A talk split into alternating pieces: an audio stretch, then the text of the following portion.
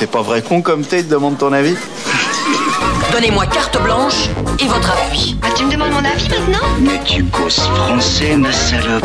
Je ne le cause pas, je le parle. Mais vous m'aviez donné carte blanche. C'est ma raison de plus pour faire attention. Coucou copain. Quand on parle de cinéma, bah assez souvent, au bout d'un moment, je suis en train de te citer un film et puis tu me coupes. Tu me coupes parce que tu me dis non mais t'embête pas, euh, moi j'attendrai que ça sorte sur une plateforme euh, ou en téléchargement parce que bah tu vas plus au ciné. Tu m'expliques que euh, t'es aussi bien chez toi. T'as un grand écran, tu peux regarder tes films, tes séries chez toi avec une bonne installation son.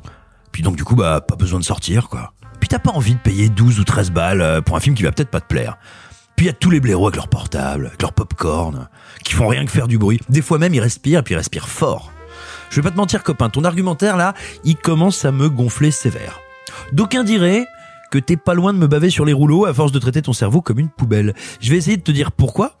Pourquoi tout ce que tu exècres dans la salle, bah c'est ce qu'il faut chérir de cette même salle.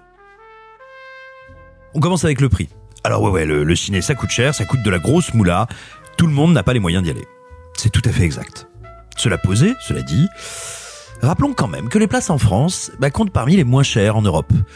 Qu'elles n'ont pas toujours, loin s'en faut, suivi l'inflation de ces dernières années et surtout, surtout, ton tarif là, tes 12, 13 euros euh, quand t'as pas envie de faire pleurer dans les chaumières en me disant c'est 15 balles Bon déjà c'est 15 balles que si t'es assez fou pour aller en 4DX et attraper la crève. Mais plus précisément, donc ton tarif là, tes 12, 13 balles, eh ben c'est pas le tarif de référence, à savoir le tarif que tout le monde paye, c'est le tarif plein, le tarif le plus élevé, le max, le top, la grosse moula. Bah sache que ton fameux tarif que tu brandis tout le temps, que tu écris dans les forums et que tu écris sur les réseaux sociaux pour expliquer combien le cinéma est vieux et ringard, eh ben ce fameux tarif là, il représente moins de 20% des tickets vendus en France. Parce qu'il y a des réductions de partout, parce qu'il y a des abonnements, des achats groupés, des tickets au tarot différents en fonction de ton âge et quantité de dispositifs qui font qu'en réalité, quasiment personne ne paye ce fameux prix et donc a priori, probablement pas toi.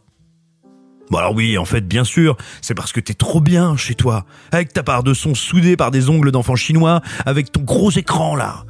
Mais si tu crois vraiment que ton gros écran a la plus petite chance d'en jeter plus que le plus minable écran d'un cinéma de quartier au siège qui renarde la liqueur séminale de VRP bourré au vermouth, eh bah tu t'es fourré le doigt dans l'œil. Et du coup, bah il faut que t'ailles chez l'opticien. Non, sérieux, vas-y. Vraiment, vas-y, t'en as besoin. Maintenant, parlons des gens qu'il y a dedans les cinémas. Tous ces gens que tu exècres et qui font rien que faire du bruit. Parce que toi, bien sûr, tu n'en fais jamais aucun, tu te comportes toujours proprement. Alors, ok.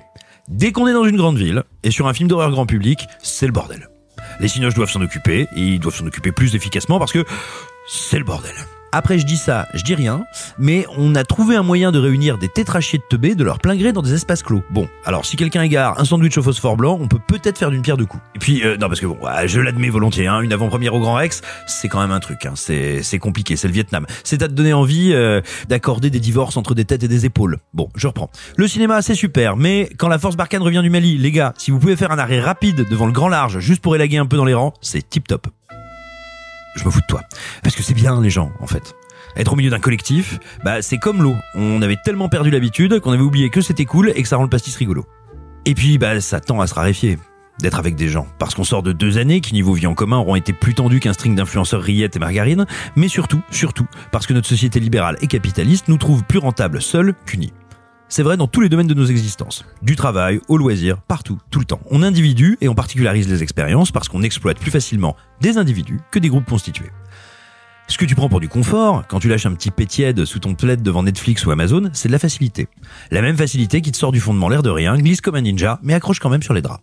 C'est de la facilité parce que oui, tu n'as pas besoin de faire quoi que ce soit, d'aller où que ce soit, de supporter quoi ou qui que ce soit, pour avoir ton film, ta série, aucune chance de te faire enquiquiner, aucune chance de te prendre la tête, aucune chance de rencontrer qui que ce soit. Tu vas pouvoir débrancher ton cerveau, ou plus exactement, laisser quantité de petites saloperies se brancher dessus.